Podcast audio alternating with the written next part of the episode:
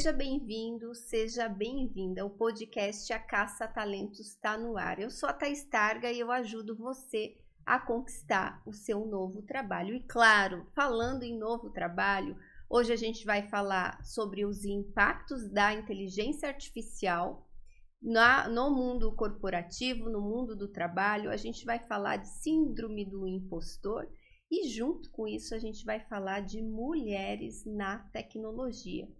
E para isso eu trago nada mais, nada menos do que Karen Rebelo. A Karen, ela é principal, diretora de tecnologia no Nubank, ela é empreendedora, investidora anjo, mentora. Você precisa conhecer essa mulher, viu? Então para tudo que você está fazendo, que vem conteúdo por aí e conteúdo que vai fazer você refletir muito e tomar algumas ações aí na sua carreira. Karen, gratidão. Eu sei que sua agenda é assim, é complexa, né? Então me sinto muito honrada por você estar tá aqui, por você estar tá vindo gravar aqui presencialmente com a gente. Primeira primeira pergunta já, o que que significa esse principal do seu cargo, né? Então, Obrigada primeiro, Thaís. Obrigada pela oportunidade de estar aqui. Obrigada por estar conversando com todos vocês. É um prazer imenso. Gratidão também. Bom, Principal é assim. Antigamente, a gente tinha só a carreira técnica e só a carreira gerencial.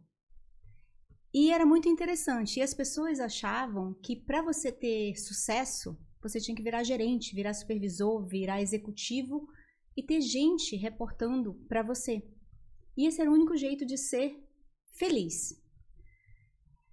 E as pessoas que eram técnicas pensavam: meu Deus, eu não, não, não tenho como ser, ter sucesso, não, não tenho como chegar lá. Então, com o passar do tempo, foi, foi vislumbrada essa carreira Y, uhum.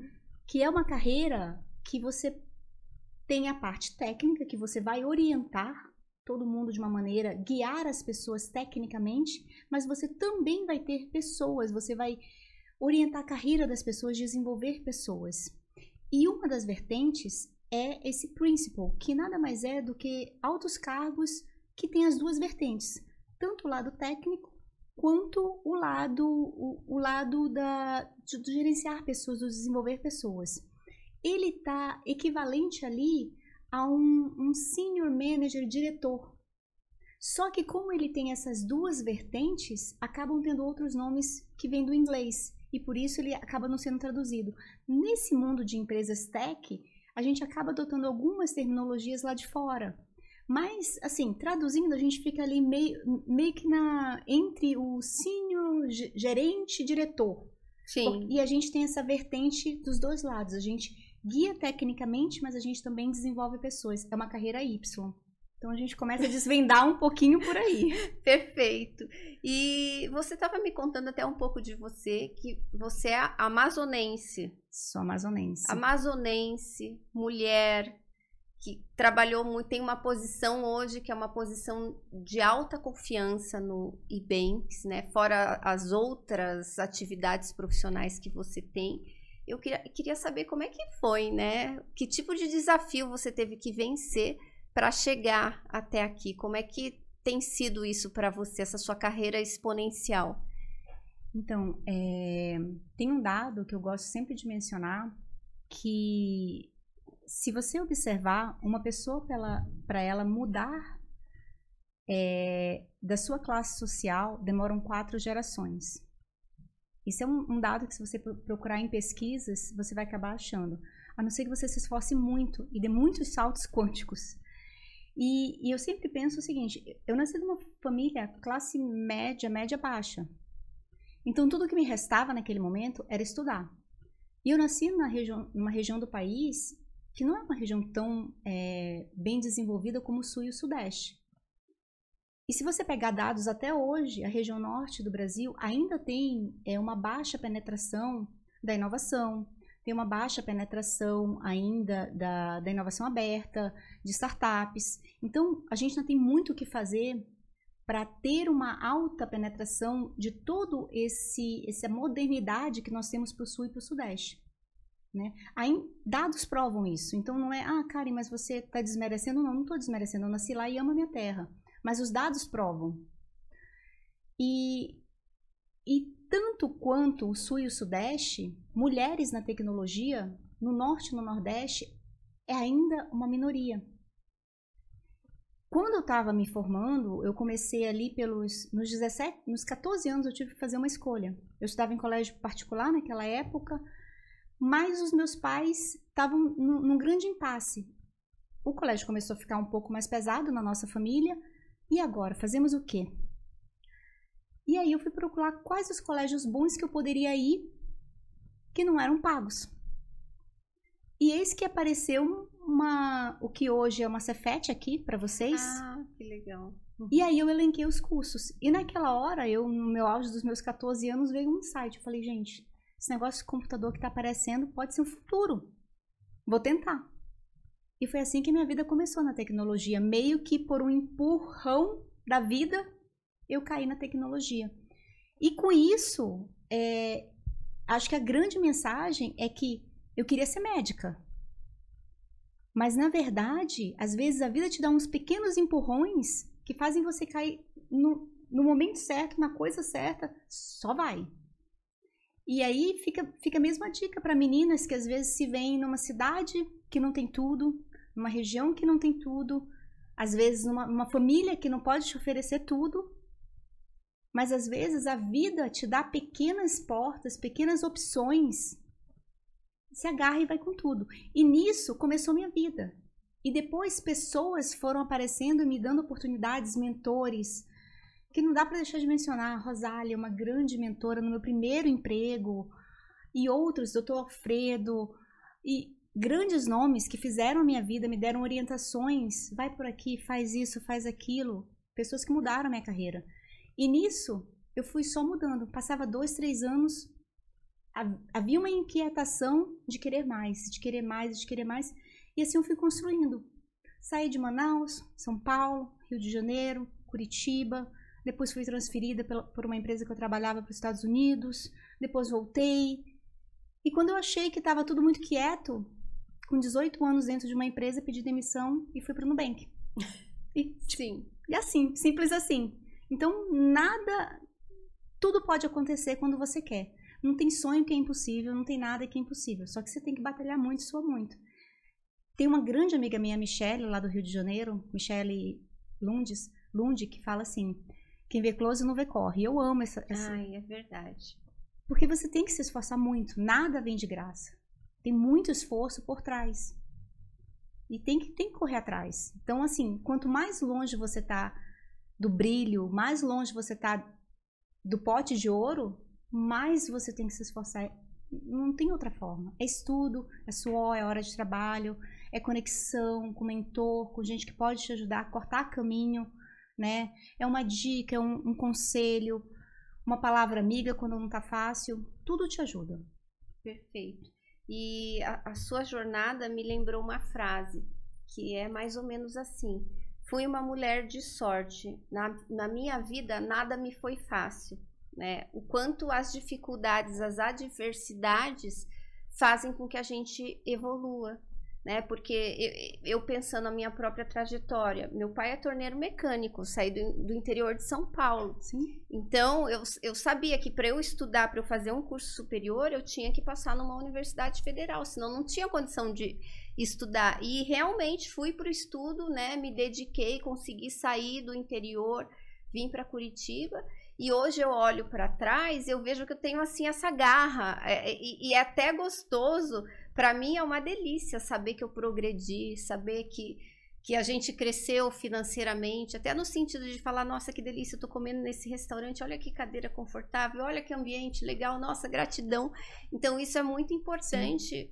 E realmente um pouco de adversidade nos faz realmente até dar o nosso melhor, nos faz assim explorar mais o nosso potencial, pode nos fazer desabrochar, né? E você é um exemplo disso. E como é que é para você ser mulher, hoje estar tá numa instituição que é uma instituição onde os profissionais desejam trabalhar, onde se reúnem mentes brilhantes. Como é que foi para você nesse começo? Então, eu acho que vale muito a pena mencionar isso, porque quando eu entrei no Nubank, eu nunca tinha vi, visto tantas mentes brilhantes junto. É incrível a quantidade de pessoas inteligentes trabalhando junto e todos trabalhando por um, por um único objetivo. Vai parecer piegas o que eu vou falar, mas é, quando você vê os fundadores falando assim, queremos que os nossos clientes nos amem, nos ame fanaticamente. Todo mundo fala isso dentro do Nubank. Parece uma, um, uma motivação única. Todo mundo trabalha para isso. Nossa, que a gente quer que todos nos amem. A gente quer que tudo dê certo. A gente quer que funcione. A gente quer que o nosso produto seja um sucesso. A gente quer que tudo dê certo. E, e quando eu entrei lá, foi muito bacana porque no início é chocante. Muita gente inteligente, muita gente brilhante e todo mundo colaborando. E, e no primeiro momento eu fiquei assim, extasiada, um êxtase. Depois de 15 dias eu comecei a pensar: meu Deus, será que eu estou no lugar certo? E assim, eu nunca tive problema de autoconfiança. Quer dizer, você se sente assim, ah, às vezes, ai, será que. Ai, fica nervosa para falar, vou subir numa palestra, dá aquele nervoso, frio na barriga. Isso acontece. Mas ali foi incrível. 15 dias eu comecei a me duvidar. E eu falei assim, gente, será que eu tô no lugar certo? A Naoko, que foi a uma americana que me contratou, eu perguntei, gente, ela fez uma besteira. Será que ela me contratou certo? Nossa, será que eu mereço estar aqui? Meu, será que eu vou entregar, fazer minha primeira entrega? E óbvio que ela, ela confiava muito em mim. Confia até hoje e me deu uma, um super desafio logo de cara. Eu respirei fundo e falei, meu, não vou entregar. Não vai dar certo.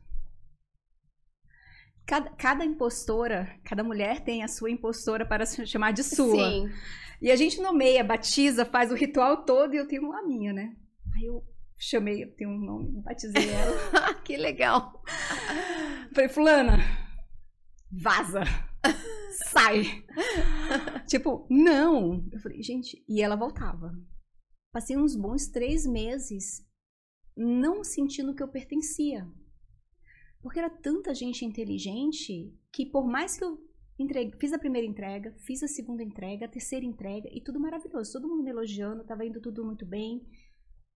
Mas era muito difícil aceitar, no meio de tanto brilhantismo, que eu me adequava. E assim, é tão bacana que quando a gente entra, como parte do treinamento, eles já avisam. Pode ser que você tenha. Olha que interessante Pode ser que você venha sentir a síndrome do impostor ou da impostora. Porque eles já viram isso acontecer inúmeras vezes. E a pessoa, meio que ao invés de desabrochar e fazer parte daquela, daquela onda maravilhosa de, de, de colaboração, de trabalhar no coletivo, que é isso que faz ser tão brilhante o, o, o sentimento ali dentro, né, o sentimento de pertencimento, de equipe, e é isso que, que faz ir para frente, que são as pessoas que estão ali dentro, a pessoa pode simplesmente se fechar numa conchinha. E eles já avisam isso. Já no treinamento de cara, ele tem uma frase lá que diz: cuidado com a síndrome do impostor e da impostora. Mas todo mundo fatalmente cai. Todo mundo não, muitas pessoas, né? Todo mundo é muito exagero. E eu caí. E aí eu tive que me resgatar. Não, Karen, você mentora tanta gente, você você faz tantas coisas, você ajuda tanta gente, e como você tá caindo nisso, né? E aí eu tive que ir lá, inteligência emocional, resgatar minhas habilidades humanas. Eu falei, não, gente, para, acorda e volta. Porque realmente, quando você tá numa empresa de ponta e a cultura é tão diferenciada, você precisa realmente entender que se deixar contaminar e, e simplesmente entender que faz parte e você faz parte, você está lá por um motivo. Confiar no processo, até você que, que é da área, confiar no, no processo de seleção. Te selecionaram por um motivo. Você deu o teu melhor no processo, a pessoa que te contratou deu o melhor dela. E vocês deram um match. Um match de cultura, um match de empresa. E agora você está ali dentro, dê seu melhor. E, e faz a entrega confia que funciona, o processo funciona. Perfeito. E até no sentido de evitar comparações, né? Porque é engraçado, até é, uma frase que eu sempre digo é: não compare o seu bastidor com o palco do outro, né? Às vezes a pessoa está aqui, está nos vendo, a gente está aqui, a gente ralou muito, né, para estar tá aqui, a gente está no nosso palco. Mas essa não é a nossa vida. A gente também tem nossas dificuldades, nossas inseguranças, nossas questões emocionais. E às vezes, em época de rede social, onde todo mundo posta só o melhor ângulo, a gente tem essa tendência a ficar se comparando. E na comparação, geralmente a gente se sente menos, né? E, e, e, até essa questão de inferioridade é um deformador do ego, é algo que prejudica muito a performance. E que bom que você teve essa inteligência emocional. De, e achei uma graça. Vou adotar também, vou batizar minha impostora, a impostora que vive dentro de mim. Vou dar um nominho para ela e, e às vezes pedir para ela sair fora mesmo. Acho que é esse o caminho. E você, hoje, uma pessoa jovem na área de tecnologia, mas que tem já muito tempo de experiência, como que você está vendo o progresso da inteligência artificial? O que está impactando, né? Será que a gente vai ter algo aí? A gente está falando de chat GPT, de Bard, a gente vai ter algo... É algo realmente que, que vai ter um antes e depois de tudo isso? Como é que você vê o mundo do trabalho? Fala tudo, abre seu coração agora, tá? Eu tô ansiosa para saber. Então, é, eu queria trazer primeiro um dado que é correlacionado com inteligência artificial. Sim. Eu estava na área de dados do Nubank, de inteligência artificial, e agora, no final de agosto, acabei, acabei de migrar para uma outra área do Nubank. Então, eu adoro basear tudo em dados. E inteligência artificial também. Uhum. Então, eu vou trazer um primeiro dado. É, 80, de acordo com o Google for Startups, 85 milhões de talentos vão, vão estar em escassez até 2030. Quer dizer que a gente vai ter um gap de 85 milhões de talentos. Vai faltar. Simplesmente vai faltar. E vai faltar por quê? Não vai ter gente? Não. Vai ter de um outro lado, do outro polo, um monte de gente querendo trabalho, mas não vai dar um match. Peguei esse dado isolado. Vou te dar mais alguns dados, tá? Hoje, 40, de acordo com a Você SA, não, Você RH, 44% é, diz que o capital intelectual da sua empresa não está preparado para fazer as atividades fazer as atividades do dia a dia que so, lhe são exigidas. Ou seja, está faltando alguma habilidade técnica ou humana. Te dei dois pontos, dois dados ali. E aí eu te, o contraponto, quando eu digo que está correlacionado com a inteligência artificial, é, é pelo seguinte: esses dados, independente da inteligência artificial, vai acontecer.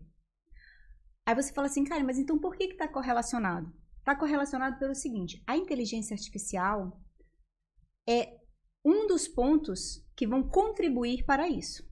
Não é o único, mas é um dos pontos. Eu tenho, eu tenho uma teoria que é o seguinte: é, todas as, as ferramentas de produtividade ela, elas vão contribuir para aumentar esse gap de falta de talento. E nas ferramentas de produtividade, eu incluo o chat GPT. As pessoas falam assim, ah, mas é inteligência artificial. Não. O chat GPT, e aí eu vou abrir um parênteses, depois eu falo das outras. O chat GPT, ele é uma ferramenta de produtividade. As pessoas falam assim, mas vai tomar meu lugar, Karen, e vai tirar meu emprego. Tudo depende. Eu estava eu tava hoje fazendo a minha fisioterapia. E eu estava conversando com a fisioterapeuta. E a gente estava justamente discutindo sobre inteligência artificial. é. Sim. Todo mundo que me vê adora falar sobre inteligência. Não é, a gente é hiperfocada, né? É. A gente transpira o que faz, né? Exatamente.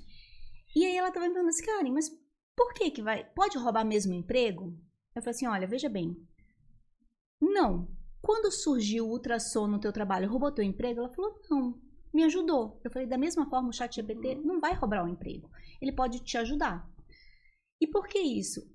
Quando vem essas novas tecnologias, se você sabe utilizar, ela vai amplificar o teu potencial. Exatamente.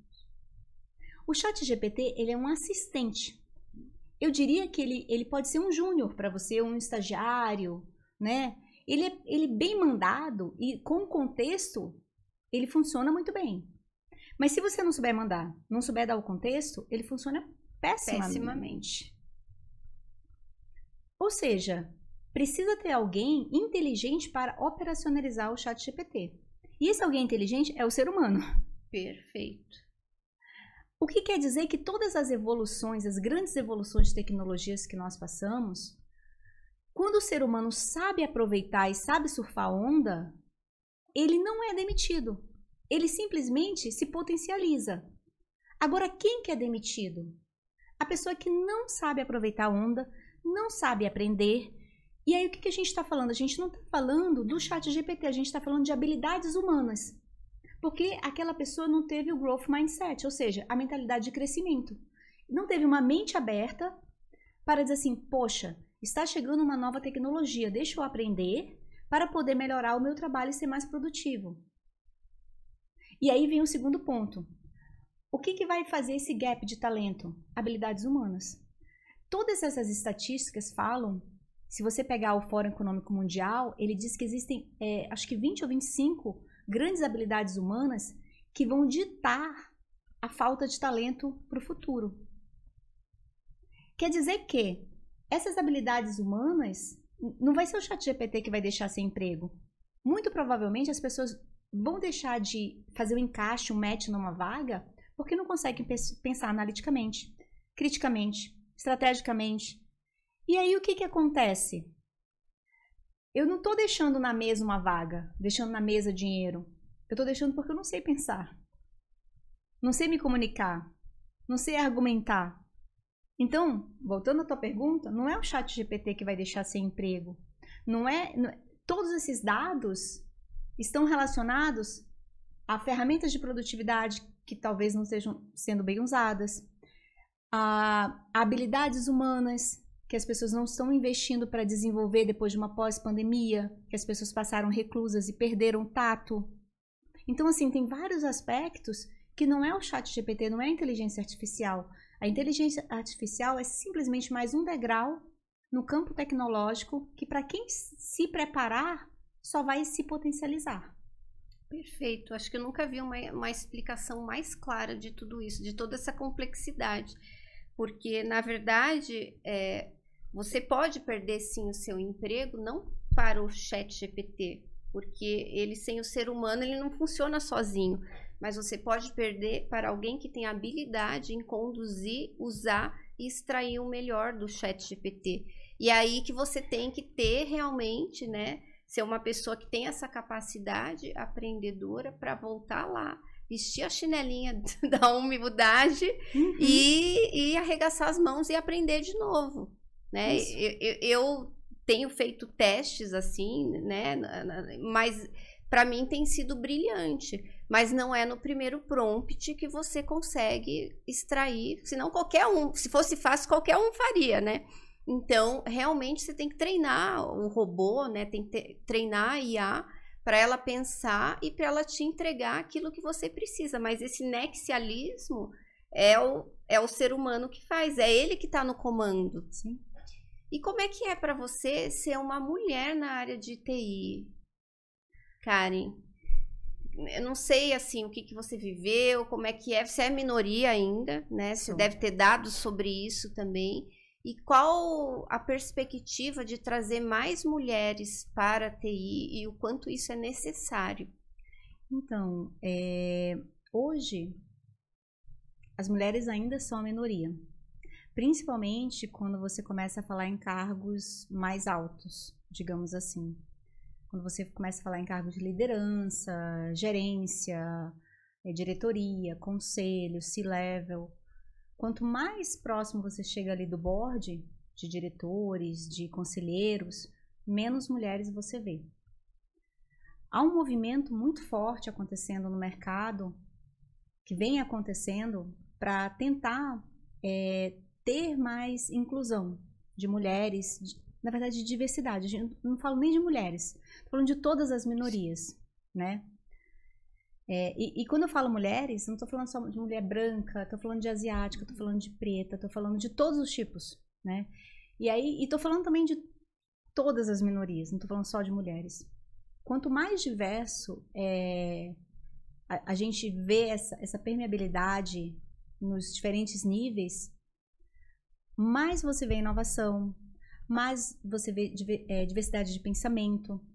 E, é, e são aí que nascem a, as melhores soluções. Porque é numa conversa onde tem diferentes é, pontos de vistas que você pode ter uma argumentação saudável e chegar ao melhor ponto. Só que é, existem empresas que têm é, um, programas de incentivo e realmente fazem acontecer. Outras nem tanto, e outras ainda estão muito no ponto de, de, do ponto de ser conservadoras. Hoje em dia, é, eu tenho a grata, a grata posição de estar numa empresa que a gente já tem muita presença feminina. Mas eu sei que eu estou numa bolha. E, e, fora da empresa que eu estou, eu ainda vejo muita presença masculina. E por isso mesmo que hoje, quando eu faço investimento anjo, quando eu, tô, eu dou mentoria, quando, quando eu busco estar em, em, em palcos, em palestras, eu estou sempre tentando é, fomentar, inspirar meninas, inspirar líderes, inspirar gerentes, para tentar galgar e tentar inspirar outras, para tentar mudar o cenário. É, não só por uma causa, mas por, porque eu acredito que a diversidade de pensamento ela vai nos levar a algum local melhor. E, e vai gerar melhores soluções para o mundo. Então não é só uma questão, ah, ela é feminista. Não, não é questão de ser feminista. É questão que eu acredito que diversidade de pensamento leva a gente, leva o mundo para um local melhor.